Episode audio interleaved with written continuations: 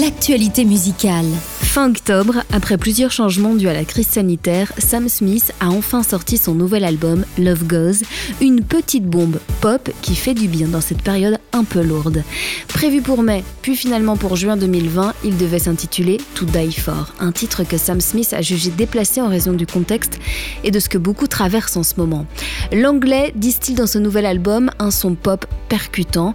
C'est moins organique, mais plus évident que ses précédentes productions.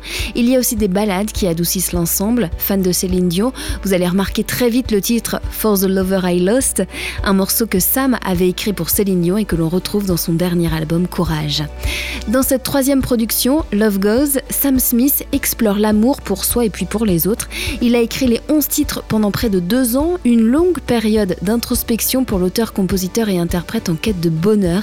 Il a passé ses années à chasser ce qu'il rendait malheureux pour se concentrer sur l'essentiel et surtout pour se détacher de ce qu'il ne pouvait pas maîtriser. Ce nouvel opus balaie de nombreux sentiments qui vont de la joie à la mélancolie et la nostalgie. Il est question des déceptions de la vie, de l'acceptation de soi, de demander pardon et de pardonner, de la jeunesse qui prend large aussi. Il nous replonge dans ses souvenirs. D'ailleurs, le titre phare de l'album, Kids Again, nous invite à garder notre âme d'enfant. Sam Smith y dévoile ses plus vieux sûrement les plus intimes de son enfance. Pour ce titre, Sam Smith est allé tourner le clip à Brighton, c'est en Angleterre, c'est sa ville d'origine.